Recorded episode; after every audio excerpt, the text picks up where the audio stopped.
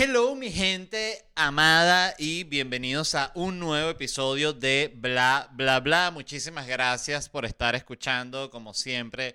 Les digo, recuerden por favor que estoy arrodillado suplicándoles que se suscriban al canal. Es solo darle a un botón y ya no cuesta nada. No le que es que estoy fregando los platos, tengo las manos enjabonadas. Ah, bueno, eso es diferente. Entonces no se suscriba porque va a ser un desastre con el celular. Pero bueno, después cuando se la seque, se suscriba.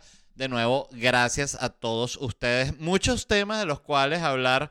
Hoy quería arrancar eh, contando que estuve escuchando el stream, la entrevista que le hizo Ibai a Luis Enrique por Twitch, esa que, ese formato que tiene Ibai que se llama Hablando Tranquilamente, Conversando Tranquilamente, algo así. Debo decir que me encantó. Estuvieron hablando algo así como dos horas, yo solo escuché como una media hora. Me pareció... Es que está mal decir que es el futuro porque es el presente.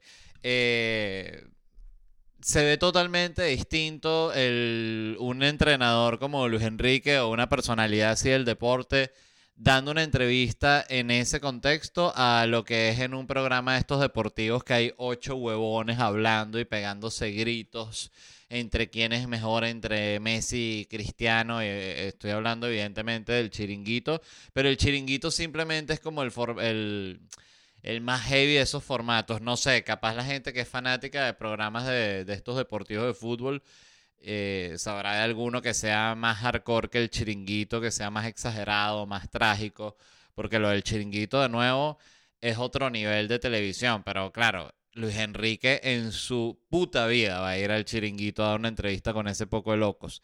Entonces estuvo muy bien porque primero Ibai me parece que lo maneja de puta madre, ¿verdad? El tipo es simplemente un crack de los medios, es lo que es Ibai y todos mis respetos para él, me parece admirable todo lo que ha logrado.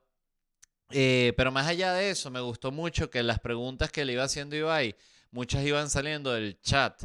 Entonces eran preguntas como más, eh, no sé, más informales, como más de tipo, y bueno, y si pudieses viajar en el tiempo, ¿qué cambiarías del partido contra tal? Bueno, haría tal y tal. Entonces, no sé, era como otro el tono de la conversación y me pareció una maravilla y creo que la cosa va a evolucionar a eso, porque creo que ya en un futuro los que van a ser los especialistas deportivos van a ser gente que va a salir de Twitch y que van a venir creo que un perfil, un perfil más como el de al de una persona que está como que viene de la televisión. Digo yo, capaz estoy hablando cualquier cantidad de, de estupideces. Lo otro, lo que quería hablar que me pareció interesante y que lo vi poquito antes de empezar a grabar este episodio, es que eh, hubo una situación con Elon Musk y Dave Chappelle. Esto sucedió creo que ayer en la noche, que Chappelle tenía un show en Nueva York, en Nueva York, en San Francisco, y se le ocurrió, no sé si al inicio del show o al final del show, cuando fuese,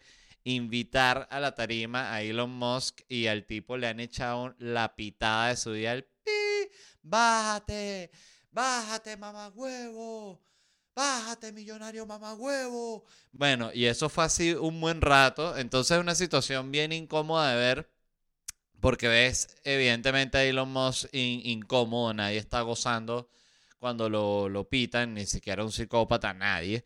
Em, y ves a Chapel como que intentando calmar a la audiencia, fracasando, ¿no? Porque no, Em, no lo logra. Y me pareció una cosa bien interesante porque habla como de varios sucesos. Primero, una falta de criterio por parte de, Chapel. Y debo primero aclarar que Chapel es, eh, está en el top 5 de los comediantes que yo más respeto y que son referencia no solo para mí, sino para cualquiera. Eh, porque es un animal y es un tipo demasiado cómico. Pero aquí sí ves que tiene un pelón de bola porque, claro, lo otro que no hay que olvidar es que Chapel también es, un millonario, un multimillonario él. Entonces ahí como... Eh, un poquito pelando bola en cuanto al criterio, pensando que si vas a subir a la tarima a un show multitudinario de comedia a un billonario, ¿qué crees que va a pasar? O sea, creo que habría pasado lo mismo si hubiese subido a Mark Zuckerberg, si hubiese subido a Jeff Bezos, habría pasado exactamente lo mismo. Evidentemente, Elon Musk es mucho más odiado en este momento, pero lo que quiero decir es que es un pelón de bola de chapel evidente, ¿no? Este. Y me parece interesante porque muestra también, siento como un punto en específico de lo, de, en el que está Chapel, ¿no? Yo ahorita lo voy a ver a él el 29, 28 de diciembre, no recuerdo la fecha exacta, que se presenta en el, allá en el Hard Rock Life, donde está la, el edificio este que parece una guitarra, que por cierto, dato aparte, siempre me, me, altera que todo el edificio sea como una guitarra y no tenga la, el asta, ¿no? De la guitarra, pero bueno, en fin. Em, algo que me ha parecido que le ha pasado a, a Chapel es que, coño, tú ves, no sé, por ejemplo, el último especial de él, a mí no me gustó, me pareció que ya la tenía agarrada contra las personas trans. Eh, que fíjate que cuando tú ves el de ¿Cómo se llama? En este en el que hace el chiste de, que, de que la comunidad LGBT son como cuatro amigos que van en un carro, que me parece que es un chiste perfecto, además. Ya después ves que la reacción de él es básicamente porque está molesto con que los trans todo el tiempo le estén hablando y lo estén criticando. Entonces está como ensañado con ese tema. Entonces simplemente esto es opinión no, no mía como comediante, sino opinión de audiencia y es que simplemente da ladilla. Eh, me pasa por dar otro ejemplo de cuando algo te da ladilla, además una persona que, tú respetas y que tú admiras. Eh, este personaje Mr. Chip, que es el especialista en, eh, de deportes de fútbol, que da datos de fútbol, que si esta es la cuarta vez que Croacia empata con Argentina en los mundiales, qué sé yo, cualquier cantidad de datos, algunos normales, otros son increíbles, ¿no? Eh, y él también es un personaje, cuando tú lo ves hablar, es un tipo bien, bien agradable, este, me parece en general. Coño, tú lo sigues a él en Twitter y lo único que hace el tipo es estar discutiendo con gente. Es una heladilla. Yo lo he dejado de seguir ya como cuatro veces. Que después digo, coño, Mr. Chip, extraño los datos. Lo busco, lo vuelvo a seguir y ahí está siete, o sea, dos tweets de datos, 22 tweets de, pelea con gente. Bueno, yo decido más español y yo que sé de fútbol y, y, tú que me dices que soy madridista cuando los datos, ya basta, hermano, por favor. Entonces siento que algo así le ha pasado a Chapel, que es como que se ha puesto ladilla con ciertos temas. Siento que le pasa a todo el mundo que se queda pegado con un mismo tema para siempre. O sea, que es como que, bueno, y, pero habla de, de otras vainas, no sé. Entonces, no sé. Simplemente mi, mi opinión. Ya veré qué tal su show. Voy súper emocionado, debo decir. Eh, siempre he querido ver a Chapel en vivo, a Luis C.K. ya lo pude ver en vivo. Me gustaría ver a Seinfeld en vivo, pero no está, tampoco está en prioridad. Me hubiese encantado ver a Norm MacDonald en, vivo. Em, ¿Quién más me gustaría ver en vivo? Iba a ver, eh, no sé si esto lo había hablado aquí, pero vi que se presentaba Nick Swarson que es uno de mis comediantes favoritos, me lo presentó, o sea, de, los primeros clips que yo vi de stand-up eh, fue Nick Swarson, que me lo enseñó Daniel Pistole, que mira este comediante, y me cagué de la risa. Recuerdo también haber escuchado como un, álbum de comedia de él. Este... Y se presentaba eh, el mismo día que yo estaba, que sí, en Costa Rica de gira. Entonces no lo pude ir a ver, pero es uno también de esos que me encantaría ver. En fin, yo creo, y era el punto al que, al que quería ir, es que está dándose como una, un cambio de guardia en quién es cool y quién no es cool. Fíjense, por ejemplo, que Elon Musk es el ejemplo perfecto. Hace tres años, eh, prepandemia, unos dos años prepandemia, y empezando también la pandemia, Elon Musk era el tipo más cool del mundo. O sea, todo el mundo lo adoraba, que es el millonario de los cohetes, pero que los carros eléctricos, entonces todo es ecológico, que cool, está salvando al planeta. Elon Musk, ay, ahorita hizo esto Starlink y todo el mundo va a tener internet gracias a él, coño, qué cool. Y ay, hizo los lanzallamas, ya, te habíamos hablado de los lanzallamas. O sea, entonces ahorita Elon Musk es el personaje más odiado, él se lo ha ganado también porque el tipo es genuinamente un carajo que es un enfermo de llamar la atención. Pero, pero más allá de eso, es como que va cambiando el enfoque que tiene la gente y cómo son vistas las personas. Entonces, siento que Chapel, esto es simplemente predicción mía, está, va para el mismo camino. O sea, está ya en camino en terminar como un Jordan Peterson, que es el, yo siento que es el peor ejemplo de eso los que saben quién es Jordan Peterson saben de lo que estoy hablando. Eh, y quienes no sepan, coño, googleen. Pero Jordan Peterson, yo no sé ni qué coño es él. Él creo que era como un profesor de filosofía, algo así. Escribió un libro súper exitoso que es así como, tengo entendido que es un libro medio como de autoayuda, eh, que se llama como los hábitos, 12 hábitos, 12 pasos. No recuerdo cómo se llama el libro.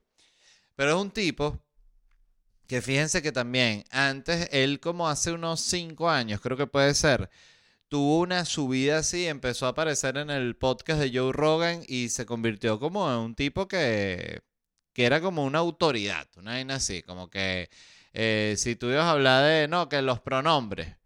¿Quién está en contra de los pronombres? Bueno, Jordan Peterson te da un discurso de 15 minutos que hasta los gays quedan y que, wow. O sea, entonces eh, el tipo tuvo una subida muy rápida. A mí, de nuevo, yo siento que uno cae en millones de personajes. Este, Elon Musk es uno. Nunca le jalé bola porque no, no, no me siento como jalándole bola a un millonario, pero decía como que, bueno, Elon Musk mejor que Jeff Bezos. Pensaba, por ejemplo, fíjate cómo uno está influenciado. Y ahorita más bien Jeff Bezos, así que sí, con su mexicana y que de pinga que no, vale, estoy en el yate tranquilo. Coño, ves, debería ser como Jeff Bezos, Elon Musk tranquilito. Entonces, em, el punto es que a lo que iba, que siento que eso, que hay como un cambio sobre lo que es cool, lo que no es cool. Y ahorita Jordan Peterson es un tipo que parece un demente. Si tú ves hasta su apariencia física, un carajo que la perdió. Es un tipo que también tengo entendido tiene problemas con las pastillas, que pastillas que le generaron adicción, o sea, tiene otros peos agregados. Pero ya, su época pasó y todavía aparece por ahí en un podcast y todavía lo están entrevistando por ahí, pero ya pasó. Y siento que hay una cosa que es como una especie de, de ciclo, de nuevo, de lo que es cool y lo que no es cool. Y tú ves eso, que un personaje va como para arriba, arriba, arriba, arriba, arriba, arriba, arriba, arriba, y de repente pasa algo que lo detiene, ¿no? Que puede ser eh, una que lo cancelen, que además el otro día estaba pensando que hay como dos tipos de cancelamiento realmente, ¿no? Porque está cuando te cancela la gente que no disfruta lo que tú haces, ¿no? Tipo, por ejemplo, a, Elon Musk lo han cancelado un millón de veces, a Joe Rogan lo han cancelado un millón de veces. Pero está el, el que es como el cancelamiento real, que es cuando te cancela la gente que te sigue. O sea, cuando sí, sí hiciste algo tan horrible que tus propios fans te cancelan. Esa cancelada si no la sobrevive yo creo que prácticamente nadie. Entonces, ese tipo de canceladas pueden hacer que la carrera de una persona o que su exposición mediática eh, varíe muchísimo. Pero ves que también hay gente, y siguiendo como en esta curva que yo me imagino que es lo del ser cool, dejar de ser cool, porque tú ves que alguien se hace cool, deja de ser cool. Se hace cool, deja de ser cool. Como Blink, eh, Blink 182, que era lo más cool, y de repente es que, bueno, si tú estás escuchando todavía Blink, eres un loco. Pasan que si 25 años, y es como que le dan otra vez permiso a Blink para ser cool de nuevo. Que Blink, y Blink, sí, ya puede ser cool de nuevo. ¿En serio? Sí, te puedes lanzar una girita, ya la gente lo va a aceptar, no va a ser un fracaso. ¿Y, eso por qué? No sé, es así. Es así, Blink. Entonces, em, me parece interesante cómo funciona. Al igual que también ves que hay un, hay un lugar como bien, bien especial, que es la gente que ya llega a ser nivel leyenda, ¿no? Tipo, por ejemplo, un Luis Miguel o una vaina así. A mí me impresionó mucho el, Edwin, saludos a Edwin, el productor mexicano con el que hicimos la gira por allá. Me estaba contando de una gira que produjo, de unas presentaciones que produjo de Roberto Carlos Roberto Carlos es el cantante. Ya les voy a decir la edad que tiene Roberto Carlos, eh, cantautor. Se imagina que Roberto Carlos, la gira de Roberto Carlos, el futbolista. Miren, Roberto Carlos tiene 81 años de edad. Casi nada. Eh, y me contó, no, Roberto Carlos se presentó aquí en Ciudad de México. Y yo pensé, coño, primero, yo pensaba que Roberto Carlos estaba muerto, empezando por ahí. No me imaginé nunca que estuviese de gira. Y yo le dije, pero ¿y cuántos, cuántos tickets vendió? Y no recuerdo el número exacto, pero fue una vaina así como 12 mil, 18 mil tickets. O sea, era una locura. Y le dije, Roberto Carlos, que yo pensaba que estaba muerto, está vendiendo miles de tickets. Sí. Entonces ves, tú dices, ah, bueno, Roberto Carlos es nivel leyenda. Porque cuando tú, una persona que tú creías que estaba muerta, de hecho, está agotando un auditorio gigante, bueno, nivel leyenda. Eso pasa con ciertos rockeros también, que tú ves que se lanzan una gira y tú dices, ok, eh, los Rolling Stones. Los Rolling Stones nunca no van a agotar. O sea, ya ha pasado demasiado tiempo para que ellos no agoten. O sea, ellos antes se mueren que dejar de agotar. Impresionante lo que han logrado los Rolling Stones y lo que logran ese tipo de artistas. Porque lo otro interesante es que ese tipo de artista ya más nunca vuelve a pegar por un tema nuevo. O sea, yo nunca he escuchado un tema nuevo de Metallica. O sea, yo de Metallica sé los temas de Metallica de toda la vida y ya. O sea, no digo, no, el disco de Metallica del 2020 ahí tiene ese tema que tal y tal. No tengo ni idea. Y siento que la gente, seguramente el super fan, si, va con pendiente de los, de los discos nuevos y toda la cosa, evidentemente.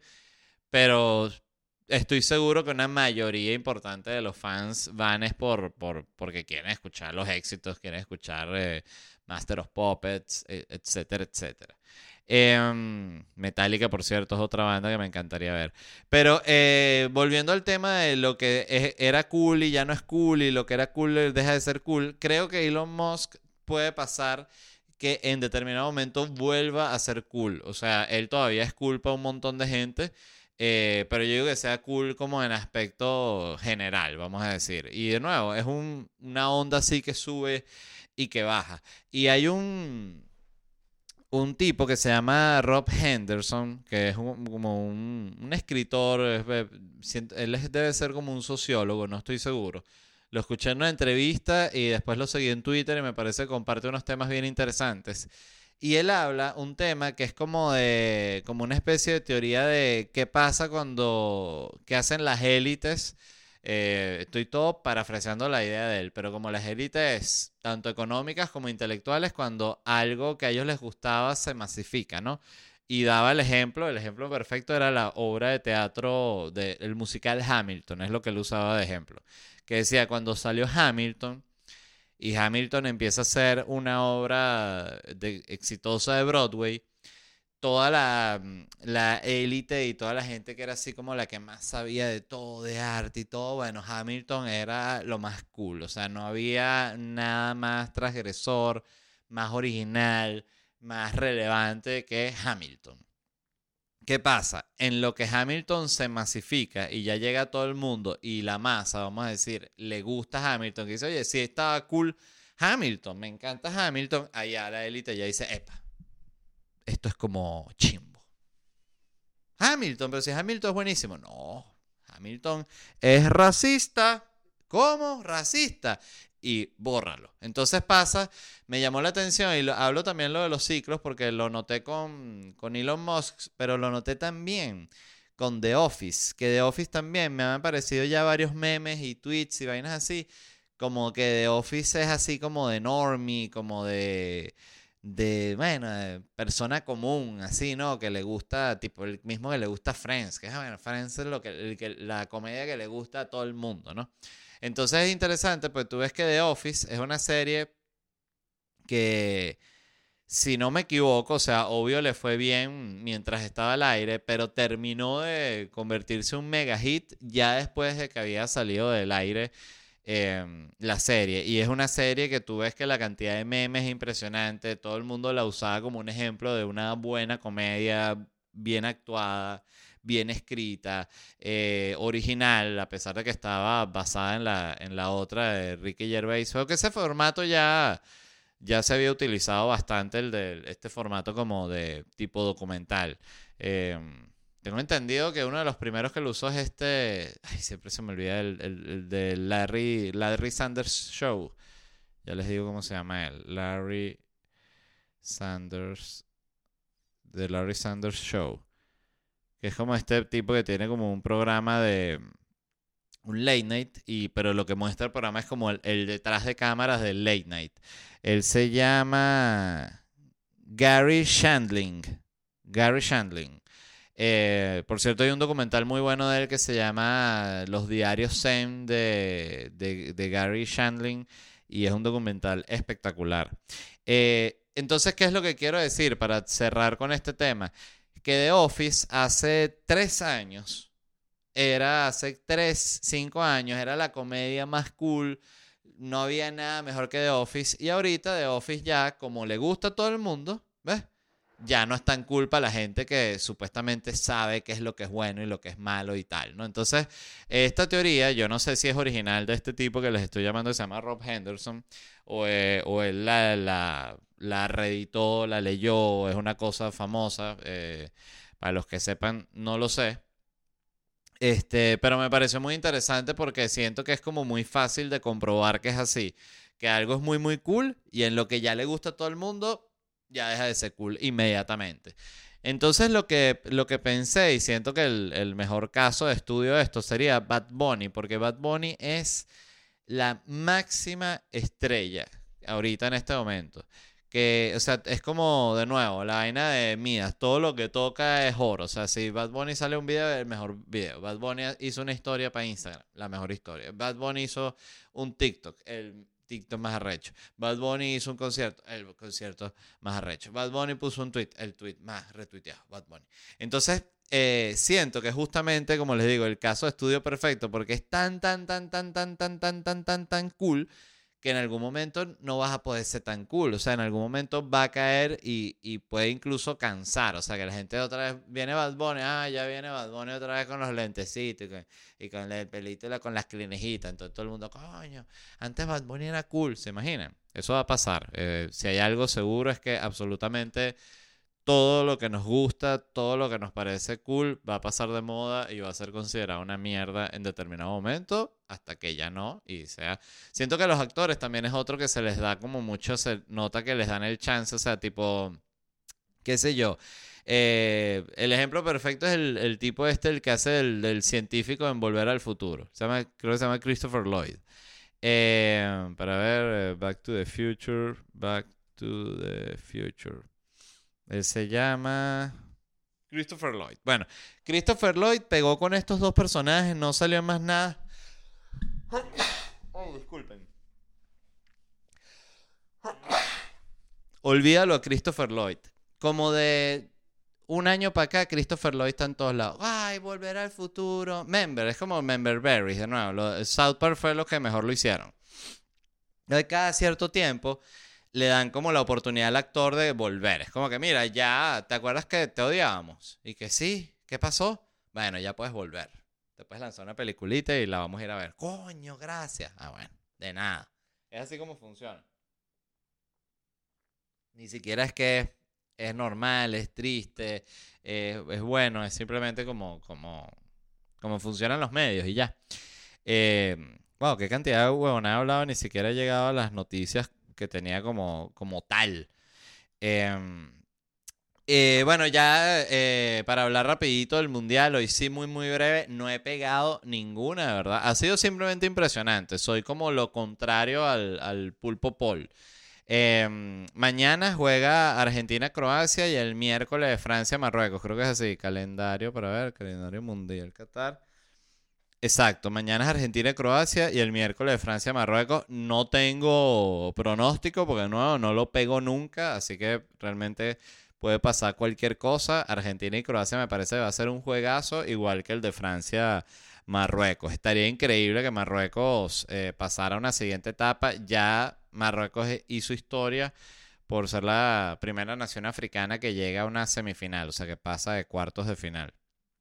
Eh, entonces, bueno, nada, pendientísimo de ver esos juegos. Eh, pero ya no voy a decir eh, posibles resultados para que no me chalequeen más. Em, estuve, por cierto, viendo el documental de Harry y Meghan y de verdad que es que hay una vaina en esa farándula de la realeza y la vaina que es que da de qué hablar. Es, eso lo que tiene, no tiene más nada. Eh, y eso es mucho tener eso. Em, porque si tú lo... Hay, la gente, está el que lo ve porque le gusta, o sea, porque genuinamente, ay, la princesa, la vaina, ay, las reglas de la realeza, qué cool, como las princesas de Disney y todo eso, ¿no? Y está el que lo ve porque le da recher y dice, estos huevones, ah, yo soy de ese grupo, ¿no? Este, yo lo vi así con mi esposa y fue como que, vamos a ver este documental de estos dos, estos, dos llorones. Y fue puro ver el documental diciendo, pero mira estos coños, si son llorones, estos huevones. Mira, mira, no joda, no. Este, pero está bueno para verlo, es divertido para, para verlo así en grupo y comentarlo y hablar de cómo es esa gente. Evidentemente es un documental producido por ellos. Entonces, como se pueden imaginar, ellos no es que son buenos, Harry y Meghan, es que son, son una vaina tan buena que tú no, no, no has visto una cosa así en tu vida. O sea, no hay gente más buena, de verdad. O sea, y bueno, y Harry, o sea, es tan bueno que da lástima. No dice, coño, pero pobre muchacho, vale. Más bien más bueno. Lo único que quiere es curar a los elefantes, los rinocerontes. Eso es lo único que le preocupa. Más nada. La atención. Nada de eso. El dinero. Cero. Cero. Eh, pero véanlo. La verdad está, como les digo, está sabroso para hablar. También vi, la película Smile, que está chévere también, pero sigo recomendando más It Follows. Eh, para quien no han visto eh, It Follows, por favor, véanla. Eh, porque es una película de terror increíble y como el de Harry y Meghan da tema de conversación. Es sabrosa verla con alguien y hablar. Ahora, antes de ir con la primera noticia del día, realmente les quería mencionar rápidamente dónde me voy a estar presentando. Me quedan dos shows aquí en Miami, uno este viernes 16 de diciembre y uno el 30 de diciembre, así que si están en la ciudad los invito a pasar primero casi las navidades conmigo y después casi el año nuevo. La vamos a gozar, de verdad. Este espacio me encanta, repito una vez más, es donde siempre estoy probando mi material.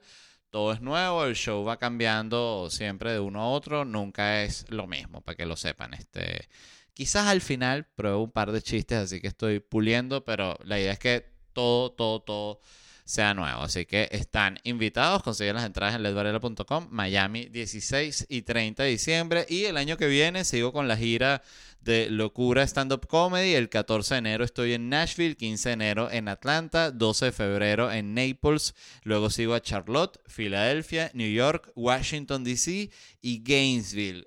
Una vez más, entras en ledvarela.com y gracias a los que ya han comprado o gracias a los que han dicho, ah, después compramos, mi amor. Sí, después compramos, mi, mi papi, mi papi bello. Me gusta cuando me dices mi papi bello. Es que tú eres mi papi bello. Ledvarela.com. Ok, escuchen, esto lo vi, esto fue el resultado de un estudio que dijo que cuando las mujeres hacen más trabajo doméstico, y ven a su pareja como un dependiente, el deseo sexual disminuye. Entonces, este estudio recopiló los datos en más de 700 mujeres. Voy a tomar un poquito de mate, disculpen. Ah, me quemé.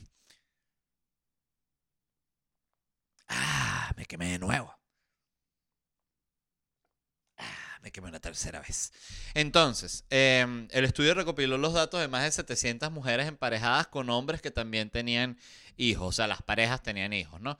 Em, los nuevos hallazgos indican que la disminución del deseo sexual puede estar relacionada con dos factores. Así que los que hayan o estén viviendo una disminución del deseo sexual en su relación, eh, saquen una libretita y un bolígrafo así y anoten lo que les voy a leer porque es muy importante, les puedo solucionar la vida. Eh, los factores son, el primero, la percepción de que la división de trabajo es injusta. Esto se refiere a trabajo en la casa, a lo que concierne, concierne a los dos de la pareja, ¿no? Y dos, el, el, otro factor es percibir a su pareja como dependiente de ellos. Es decir, cuando todo te lo hacen. O sea, si tú eres una persona que está todo el día echada, todo te lo hacen, ven, que la comida, que te lavo la ropa, que te llevo para acá, que pinky, papá, bueno, eso puede llevar a la disminución en el deseo sexual, así que muy, muy pendientes. Em, dice, las mujeres que informaron eh, que realizaban una gran proporción del trabajo doméstico en relación con su pareja eran significativamente más propensas, estoy leyendo textual, a percibir a sus parejas como dependientes de ellas para mantener el funcionamiento del hogar. Y esto a su vez fue asociado con un deseo significativamente menor por su pareja. Estos hallazgos respaldan la teoría de la heteronormatividad, que establece que las desigualdades en el trabajo doméstico pueden conducir a una confusión de los roles de madre y pareja y que sentirse como la madre de una pareja no conduce al deseo, evidentemente, a no ser que seas parte del elenco o un personaje House of the Dragon. En ese caso es todo lo contrario a esto que estamos leyendo, ¿no? Em, entonces, el punto es este, para ir al, al grano. Si la vida sexual de usted con su pareja está mal, deje de escuchar este podcast y párese y meta a la una tan de ropa. Vaya y friegue los platos. Vaya y eche una coleteada por la casa. Haga algo. Prepare una pizza, una panqueca, una vaina. Vaya y compre una canilla. Rellénela de jamón. Algo compre una banana, pélela. Pero algo, algo, algo, algo para su pareja, para que usted no se sienta como que usted es un bebé y lo están cuidando, ¿no? Este. Entonces, bueno, yo creo que lo otro también en cuanto a este tipo de estudios, y que son como que eh, no lo decía ahí, pero creo que si tú estás todo el día coleteando, ¿no? Eh, porque la otra persona no hace absolutamente nada, evidentemente cuando termines de coletear no vas a querer coger, pues estuviste todo el día coleteando. O sea, entonces tiene también como, parece muy, muy básico, pero es que es un tema básico. Em, o sea, no tiene nada de sexy. ¿Me entiendes? Como que eh, alguien a quien tú le estás sirviendo absolutamente todo el día, como que es como si una de, de las empleadas domésticas del rey Carlos y que, coño, este orejón sí que es flojo, no le gusta hacer nada. Qué rico. No, eso no pasa jamás en la puta vida. Entonces siento que, de nuevo, estos estudios a veces son muy obvios, pero es importante saber que, que, que coño, que hay que ayudar en la casa y ya. Hay que ayudar en la casa. Em, yo me considero un hombre que ayudo en la casa bastante. Este, porque me gusta limpiar, me gusta lavar la ropa, me gusta poner a lavar los platos, me gusta ordenar. Entonces, bueno, siento que pongo como, como mi parte y siento que es importante que, coño, que es tan sencillo como que los dos de la pareja tienen que estar pendientes de la casa. La casa es una cosa que se mantiene de, a dos y se tienen que ayudar. Además, porque cada tipo de persona genera distinto tipo de desorden, ¿no? Siento yo. Em, y aquí iba yo con esto. Ah, no, iba la otra noticia, que la otra noticia es que el actor Austin Butler, que es el que hizo de Elvis, dijo que no vio a su familia durante tres años mientras se preparaba para Elvis, meses después de recordar cómo Baz Luhrmann lo dejó en lágrimas cuando lo humilló en el set. Clásico cuento actor, debo decir, o sea, no tiene absolutamente nada extraño. Eh, no le hablé a mi mamá por tres años y el director me hizo llorar. Bueno, suena como cualquier miércoles por la tarde, ¿no? En Hollywood. Em, lo que sí es loco y que, que, le dejó de hablar a su familia por tres años por hacer la película de Elvis, yo creo que es que no quería hablar con la familia y ya. O sea, así de sencillo. Y bueno, y se inventó la de, no, que estaba metido en el personaje. Hijo, ¿por qué no me contestaste el teléfono? Mamá, que estoy haciendo de Hulk. No tiene eh, eh, celular porque los rompe. Estoy metido en el personaje. Y lo que es un patán de mierda y ya, ¿no? Este. Mamás de actor, la verdad. De verdad. Este, este es el tipo de cosas que yo, no sé. Les soy sincero, simplemente no entiendo. Me parece que es como una, una locura y ya. Pero bueno, es como son ellos, ¿no? Este, fíjense que Robert De Niro es también famoso porque se, se puso que si, lo peor es que trabajó de taxista que si dos días y ya que no, estuve trabajando de taxista durante meses para, para Taxi Driver. Que eso, bueno, es la, el método, ¿no? Que es cuando tú alcanzas el personaje metiéndote de verdad en la vaina, o sea, creyéndotelo. De hecho, este Daniel Day-Lewis es famoso porque el tipo que si cuando le, en lo que le cae el guion, en lo que llega el guion, ya todo ese carajo no lo ves más por tres años porque él ahorita es un herrero de 1600. Entonces está todo el día ping, ping, ping, haciendo espada, ¿no? Entonces yo siento que, que es medio ganas de joder. O sea, que siento que no, no, ojo, no quiero poner en duda de que hay muchísima entrega al arte cuando un actor decide hacer eso, pero creo que un porcentaje gana de joder también. Creo que es como 65% entrega al arte, 35% ganas de joder. Em, como lo que se ve en el documental este de Jim Carrey, la de Andy y Andy, que es sobre cuando hizo la película Andy Kaufman, de que él estaba tan metido en el personaje de Andy Kaufman que estaba como poseído por Andy Kaufman y por eso se estaba comportando como un loco y era que, que mira, o sea, te, te, amo Jim Carrey, pero ahí lo que estabas es siendo un mamagüevo y ya. O sea, así de sencillo. Hay veces que uno fue un mamagüevo y ya. O sea, a mí me pasa constantemente que de repente recuerdo como cosas que le dije a alguien, ¿no? Que un comentario así puyúo, sin ningún tipo de necesidad. No sé si les ha pasado, que uno, cuando tú tienes además un... Eso debería tener un nombre, que es como una, una palabra que defina la primera vez que recuerdas algo malo que hiciste. Que haces como... Ay, qué pena. Qué vergüenza. Es un sentimiento horrible. Pero em, siento que justamente a veces uno no recuerda muchas cosas porque el mismo cerebro te hace como guardarlas. Pero es importante asumir cuando fuiste un mamagüevo y ya, sin ningún tipo de excusa. No, que es que yo estaba pasando por un momento, que es que yo cuando, me, cuando yo te dije eso, que tal, ya. Fuiste un mamagüevo y ya, no pasa nada. Y otra noticia que salió, bueno, hace nada, justo antes de que, de que empezara a grabar también, es que metieron preso en las Bahamas este tipo que se llama Sam Backman Fried. Sam Backman, Backman. Em, que es el fundador de FTX, que es esta empresa de criptomoneda y de cambio de criptohuevonada y tal.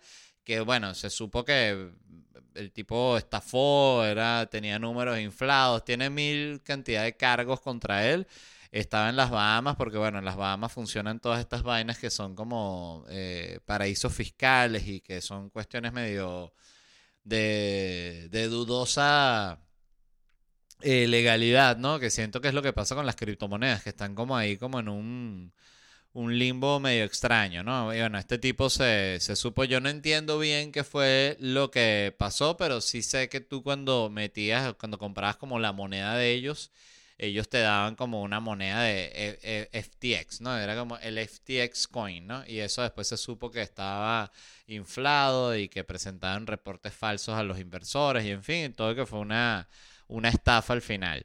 Y otra de las noticias justamente que va relacionada y que salieron hoy es que están demandando a una cantidad de celebridades que estuvieron impulsando todo esto de los NFT, pero el de los monos, el del Board, Board Ape Yacht Club em, y el token Ape Coin que eran estos monos, ¿no? Que estaba, todo el mundo tenía los monos y tal. Bueno, ahorita a ellos una, un grupo de personas están demandando a eh, Mark Cuban, a Tom Brady, Stephen Curry, Naomi Osaka, Giselle Bonchen, Larry David y otros eh, que están relacionados también a la quiebra de FTX, ¿no? Em, y la, demanda es por participar en una promoción de, inversión en tokens que, son, bueno, que, que estaban, que eran una estafa, ¿no? Que era como para Estaban inflados, en fin.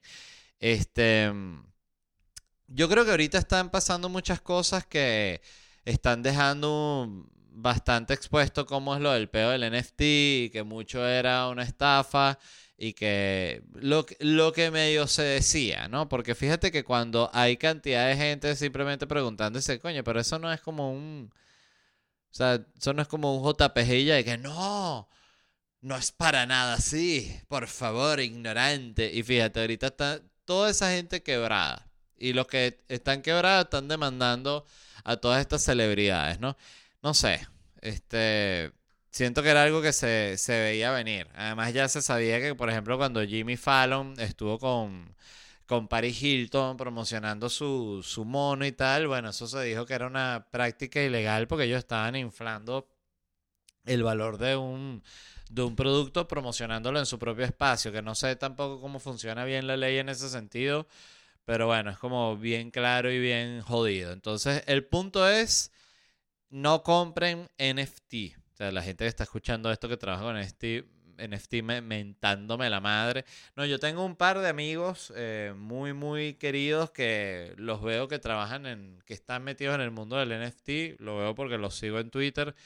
Eh, me llama la atención, pero a mí de verdad, personalmente, todo esto de los NFT no es que me parezca un sinsentido, pero creo que la mayor parte es estafa.